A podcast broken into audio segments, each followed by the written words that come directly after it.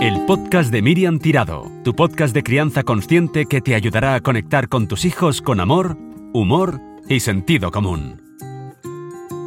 Hola, ¿qué tal? Bienvenida, bienvenido a un nuevo episodio del podcast de Miriam Tirado. Este es el número 28. Es un nuevo capítulo que abarcará este mes de noviembre en el que he elegido el tema de la muerte, pero no, te desconectes, que a veces cuando digo muerte ya todo el mundo uh, deja de leer o para el podcast porque es un tema tabú que nos da Yuyu, pero lo que te vamos a contar hoy con mi madre Ángels Torras van a ser un montón de cosas que yo creo que te van a ayudar a afrontar la muerte porque la vamos a tener que afrontar de una mejor manera. Al final no te vayas porque te voy a contar dónde voy a estar este mes de noviembre, en qué actos me vas a poder encontrar, en Barcelona, en Madrid, etcétera, para poder pues, estar en las presentaciones de mis libros, en las conferencias, etcétera. Así que, sin más preámbulos, empezamos este nuevo capítulo, el número 28 del podcast de Miriam Tirado.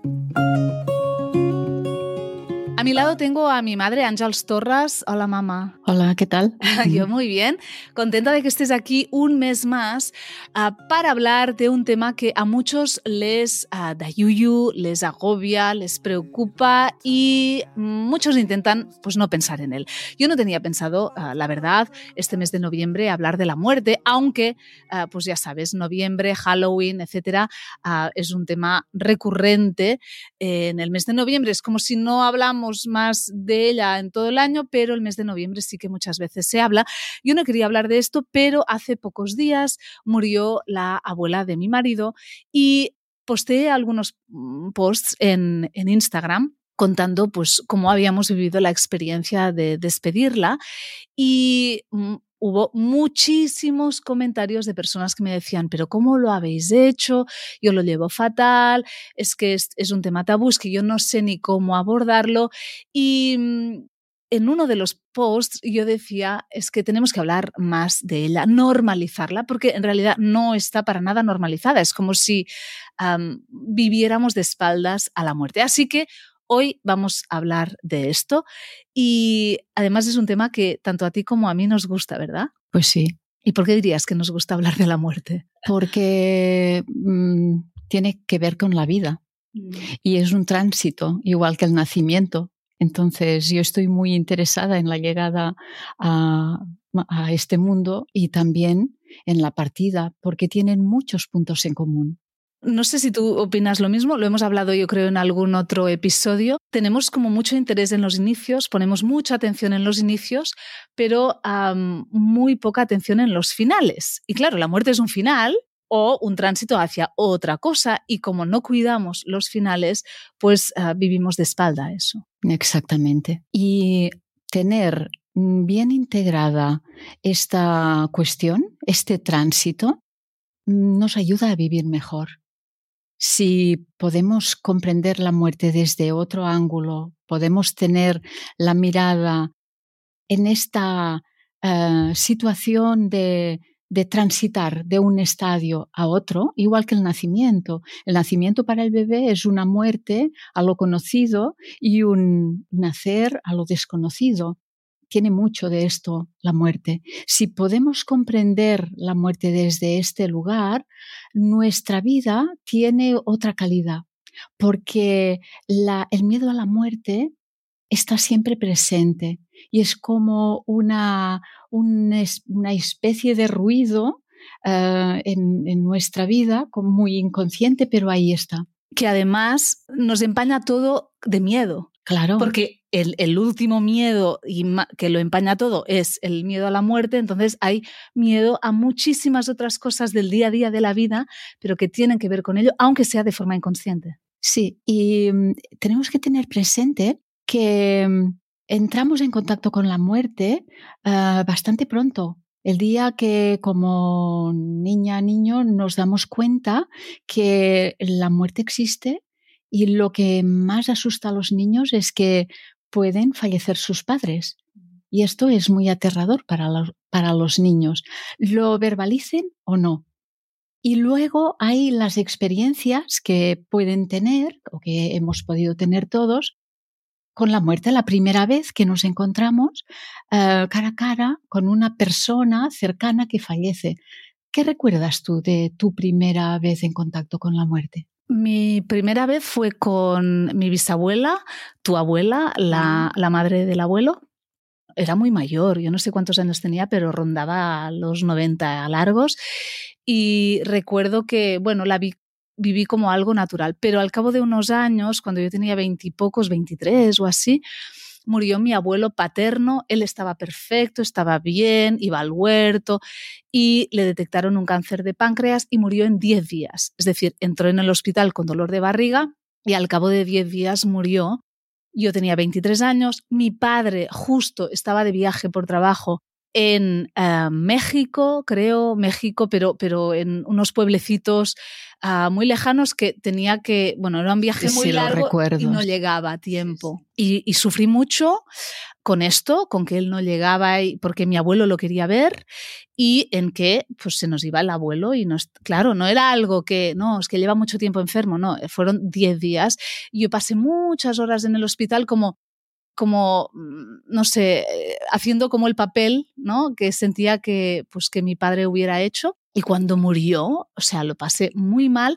Y me acuerdo que te pregunté, mamá, yo, o sea, lo estoy viviendo fatal, ¿qué, puedo hacer? Y tú me diste un libro de Elizabeth Kubler-Ross. Sí, cierto. Que era La muerte, un amanecer.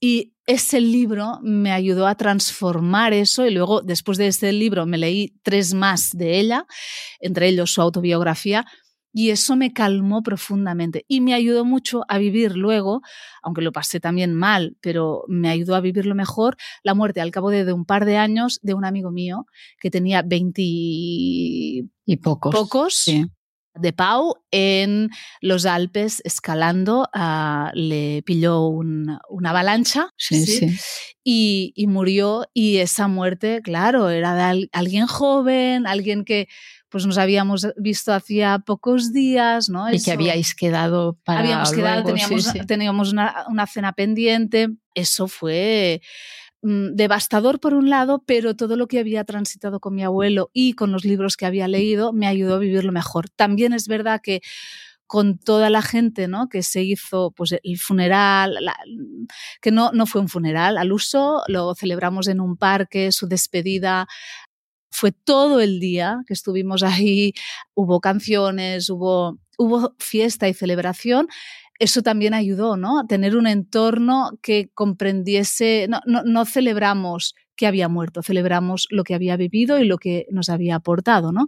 A partir de ahí también seguí, ¿no? Uh, profundizando en la muerte y, y, también por mi profesión he tenido que acompañar gente a la que o se le había muerto un hijo intraútero o al cabo de poco de nacer al final la muerte existe en, todos, en todas las etapas y es como que solamente pudiera existir cuando ya eres El único mayor. requisito para morir es estar vivo. Mm. Da igual la edad, da igual la circunstancia. El otro día escuchaba a un médico forense catalán que ha sacado un libro, tiene ochenta y pico años. Ahora, disculpadme que no recuerdo el nombre, pero decía la muerte de joven o una persona que no está en, en, sus últimos días de vida es un naufragio y la muerte cuando eres mayor es llegar a puerto, ¿no? Claro. Por eso supongo ¿no? que un naufragio en esas edades, claro, te afecta de una forma que a lo mejor no lo hace con una persona mayor. Yo me acuerdo ahora hace nada, unos días que despedimos a la abuela de mi marido y cuando fui a, a despedirme de ella, estaba de, yo estaba de viaje y mi marido me dijo, me ha dicho que te espera, que no te preocupes, que os espera tú y a mi hermana, que su hermana también estaba de viaje. Mm, y efectivamente me esperó. Cuando yo llegué me dijo, Miriam, me estoy yendo, pero estoy tan contenta, o sea, la vi tan feliz de, de, de afrontar este nuevo paso que realmente, claro, me dejó muy en paz, ¿no? Era algo deseado, era algo que, que, estaba como con curiosidad y me decía, a ver quién me viene a buscar. Y me decía, ojalá sea mi madre, yo quiero que venga mi madre a, a, recibirme, ¿no?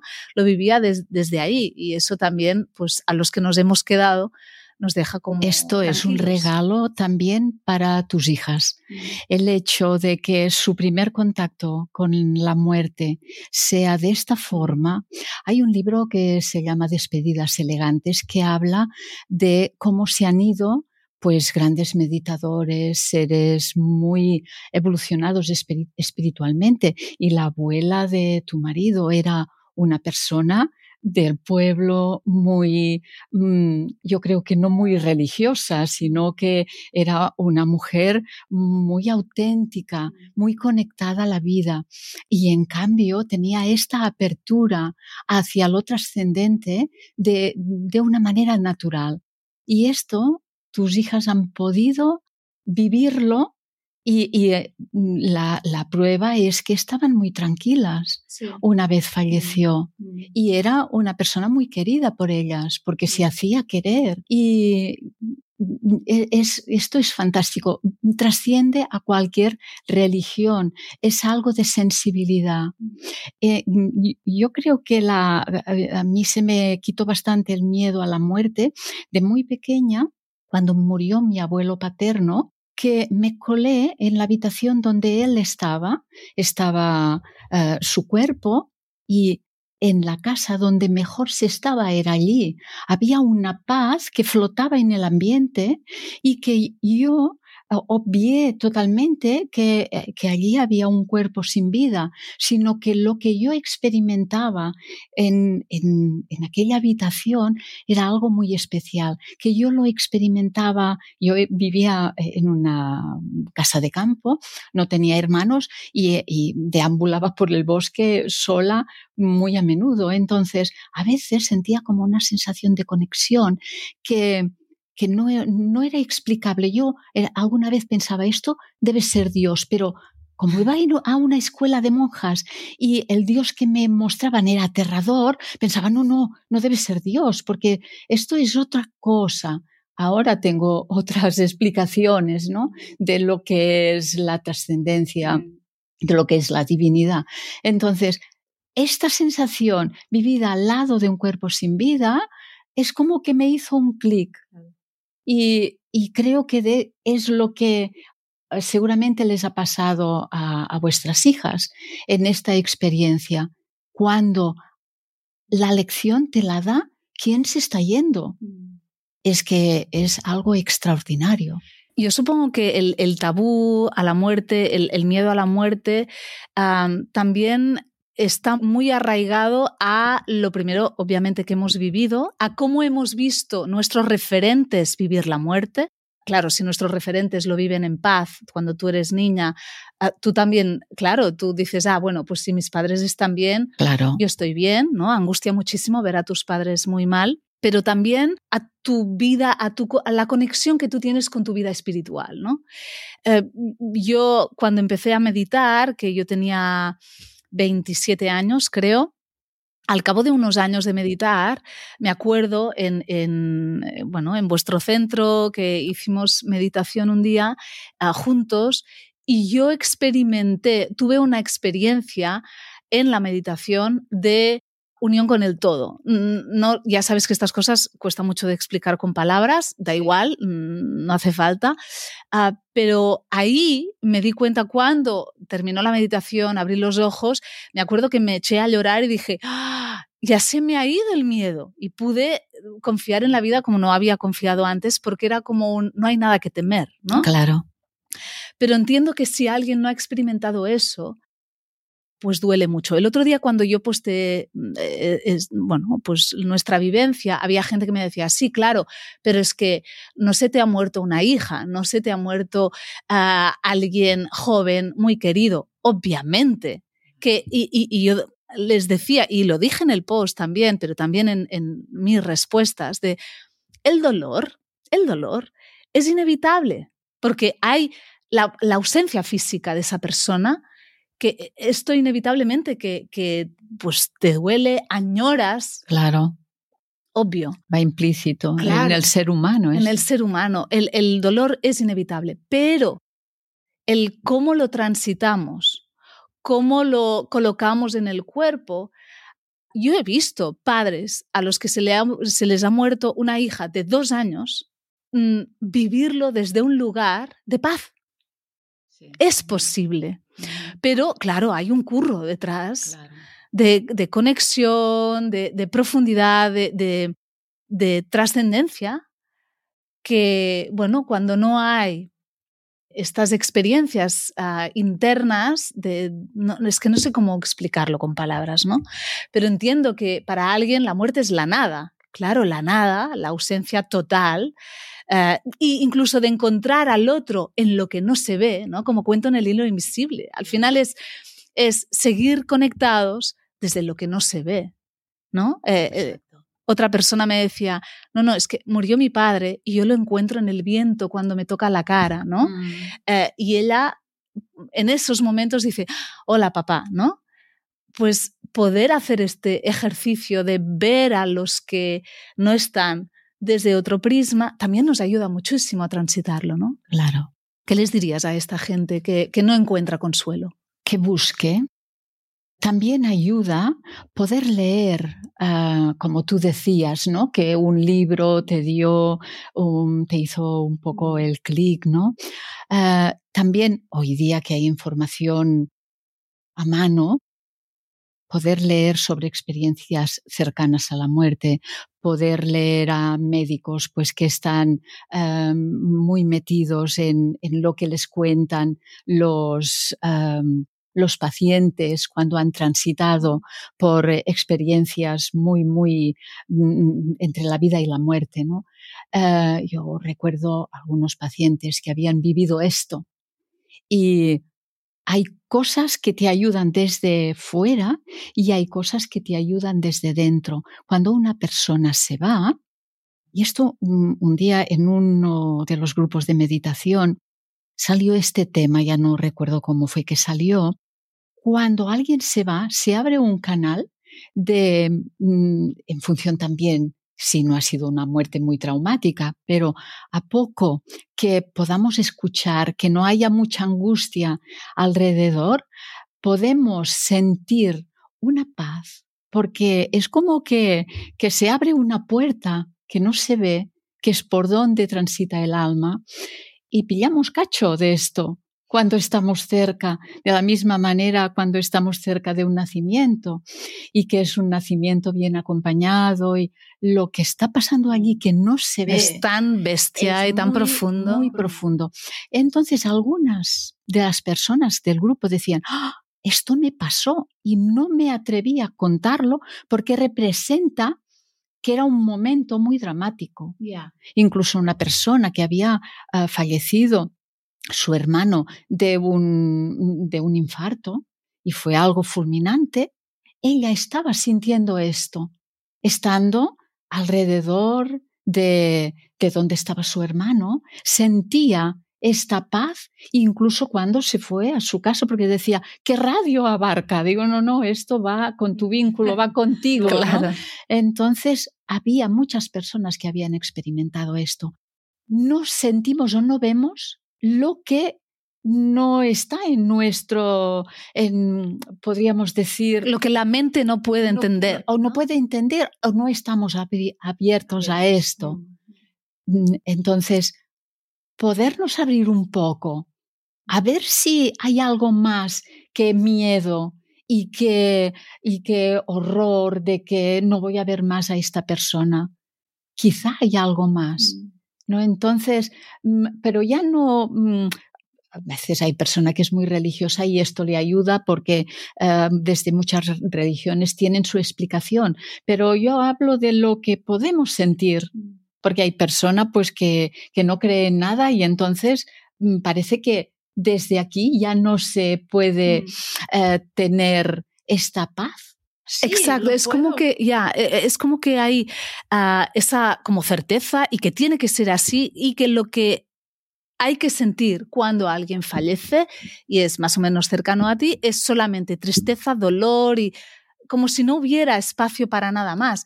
Y hay más que se puede sentir. Claro, y una cosa no quita la otra. No, y depende del momento. Yo con, ahora, con, con, la reciente muerte de la abuela de mi marido, pues, pues a momentos sentí mucha tristeza, a momentos sentí mucha alegría porque era lo que ella quería y estaba contenta, a, a ratos sentí mucha paz, a ratos sentí ah, ah, conexión con, ostras, y, van a morir otras personas a, a, mi alrededor, mis abuelos, que les quiero tanto, y uff, no sé si estoy preparada, ¿no? O sea, vinieron muchas emociones y todas están bien. Y es como que solamente podemos... Y es que desde, depende del punto donde estás. A veces la sensación de algo que se arranca en ti es muy mm. física. Si estás en contacto con tu cuerpo, sientes unas cosas. Si estás más en tu corazón, mm. eh, sientes otras. Si estás más en la conexión mm. con lo que tú eres esencialmente, hay un reconocimiento. Es como una sensación de, bueno, no sé qué es lo que pasa, pero,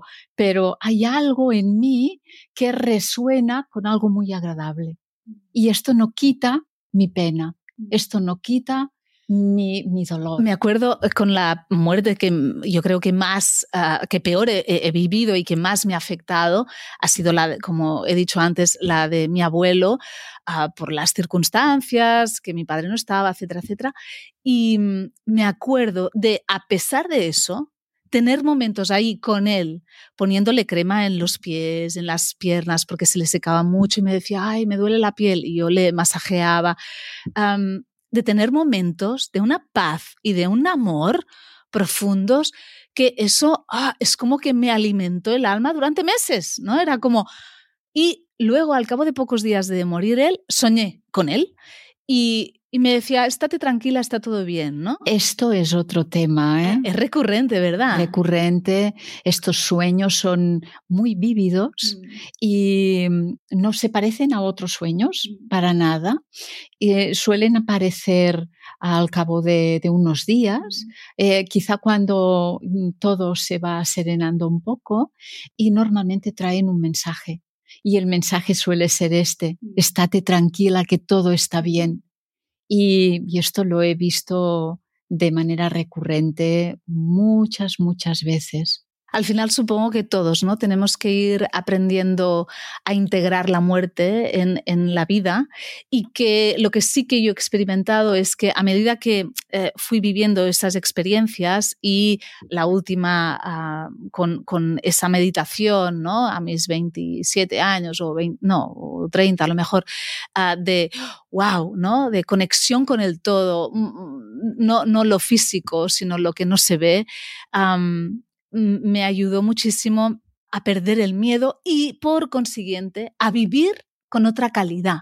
Claro. El, mi presente. Lo que te decía de este ruido de fondo, que parece que no, no lo tenemos a nivel consciente, pero es un miedo existencial. ¿Tú te Yo, mm, tú lo sabes, yo era de, ¿y si? Y pensar lo peor. Sí, sí, claro. Siempre. Sí, sí, sí. El y no, nunca pensaba que las cosas podían ir mejor de lo que yo imaginaba. No, siempre lo peor.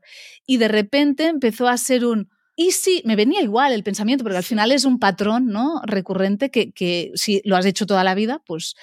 Y de repente fue como un, o no, y empezar a vivir como más relajada, más tranquila.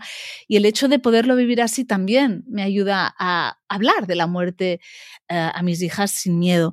Y esto, ¿qué le recomendarías a las personas que a lo mejor nos están escuchando y piensan, es que yo no lo vivo como vosotras, qué suerte tenéis, mm, yo no sé por dónde empezar, ¿qué harían aparte de leer ah, los libros que hemos dicho? La meditación, por ejemplo, ah, cuestionarse con qué te, ¿Con qué te identificas? ¿Qué crees que eres tú? ¿Eres tu cuerpo? ¿Eres tu mente? ¿Eres tus emociones? ¿O todo esto forma parte de ti, pero eres algo más? Porque en la meditación te das cuenta que puedes observar todo. Puedo observar mi cuerpo, por tanto, si yo lo puedo observar, yo estoy en otro lugar. Mi cuerpo forma parte de mí, pero vamos, no soy solo mi cuerpo. No soy solo mis emociones porque me doy cuenta que yo puedo observarme cómo me estoy sintiendo o estos pensamientos. También los puedo observar. Lo puedo observar. Entonces, ¿dónde estoy yo? Entonces, ¿qué soy? Cuando he acompañado a niños ¿no? con este miedo a la muerte, eh, me, no solamente a mis hijas, yo les ayudo a, darse cuenta de qué son, que hay algo más, que, que no es su cuerpo, porque les digo, cuando tú eras bebé y estabas dentro de la barriga de tu madre, eras tú, ¿no? Pero ¿cómo era tu cuerpo? ¿Tu cuerpo, ese cuerpo, ya no, es, no existe como tal. Un cuerpo de bebé con un niño de 10 años no tiene nada que ver, ¿no? Ese cuerpo ya no está, ese cuerpo murió de alguna forma, pero tú sigues existiendo, ¿no? Uh, y cómo el cuerpo se va transformando y a pesar de eso seguimos siendo nosotros. Y tenemos la sensación de un hilo conductor. Un hilo, Nuestras células se renuevan constantemente, pero sin embargo nosotros tenemos esta sensación de continuidad que las seguiremos teniendo aún sin el cuerpo. Esto es muy importante, poder entender el cuerpo como un vehículo precioso al que hay que cuidar y que nos es imprescindible para, para vivir eh, nuestra experiencia humana, pero de igual manera, como explica la doctora Kubler-Ross, ¿no?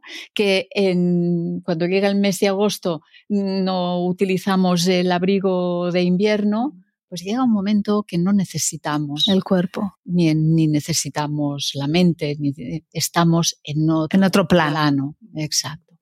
Y esto lo podemos experimentar durante la meditación. Cuando tú dices, en una meditación me di cuenta, entré en contacto con algo, con esta unidad con el todo y de manera automática un miedo profundo se relajó. Exacto, se disipa, ¿no? Se disipa. Entonces, es muy importante y más en el, en el momento en que estamos viviendo, ¿no? De desconexión tan grande con, con todo, podernos conectar ir hacia adentro, que es lo que hablamos cada, cada, cada mes. semana vamos uh, al mismo sitio, ah. pero es que desde este sitio podemos vivir mejor.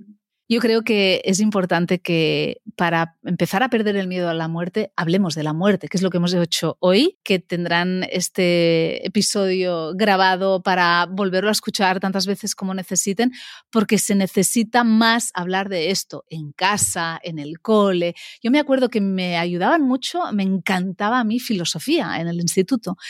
Y, y siempre, cuando era optativa, yo siempre pillaba filosofía y me encantaba cuando abordábamos el tema de de la muerte, quién somos, ¿no? Los existencialistas, etcétera. A mí me rechiflaba todo eso. Y, pero claro, filosofía ya muchos no ni hacen. Entonces uh, se han ido reduciendo los lugares o los espacios en los que hablar de la muerte. Y cuando en una familia hay miedo a la muerte, este tema es inexistente. No se habla. No se habla en absoluto. Por lo tanto. E incluso hay cierta superstición, ¿no? Uy, si hablamos, se va a morir alguien. Sí. como si tuviéramos ese poder. Sí, exacto. Sí, sí, sí. de lo que eh, si no se, no se menciona no existe. Exacto. Ah, pues eso, animamos a la gente a hablar de ello, a leer sobre ello, a meditar, a conectar con lo que no se ve. Y con las propias experiencias, por si hay algo traumático, poderlo acompañar, poderlo respirar. Y sanarlo, ¿no? Sanar, tomar conciencia de lo vivido, abrazar ese dolor porque muchas veces ah, mm, nos alejamos de eso porque no queremos transitar ese dolor, pero el dolor sigue ahí. Entonces, poder abrazarlo, poder sanarlo, para ir colocándonos en otro sitio, porque colocar bien la muerte nos ayuda a vivir, a vivir mejor, una vida más plena, más libre, más consciente y más feliz. Así que nada, gracias por hablar de ello conmigo. Un placer.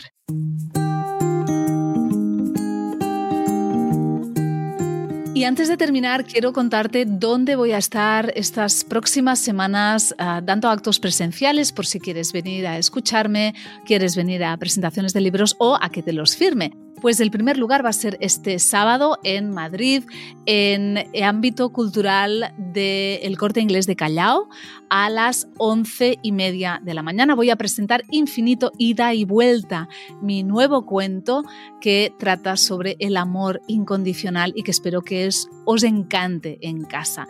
En Barcelona también lo voy a presentar, va a ser el sábado siguiente, el día 11 de noviembre a las 11 de la mañana en las instalaciones de Penguin Random House. Esto está en Travesera da Gracia con esquina calle Montané. Ahí te espero esa mañana y también este próximo sábado en Madrid para celebrar el nacimiento de Infinito Ida y Vuelta. Y por último, el día 15 de noviembre a las 5 y media de la mañana voy a dar una conferencia sobre límites conscientes, cómo establecerlos y crecer con ellos en Montornès del Vallès. Será en el Teatro Margarida Xirgu a las 5 y media Si quieres venir, ya lo sabes, ahí estaré hablando de límites. Y hasta aquí este 28 episodio del podcast de Miriam Tirado. Ojalá te haya ayudado, te haya resonado y nos vemos, mejor dicho, nos escuchamos el mes que viene, en diciembre, en el episodio número 29. Que tengas un feliz mes. El podcast de Miriam Tirado, tu podcast de crianza consciente que te ayudará a conectar con tus hijos con amor, humor y sentido común.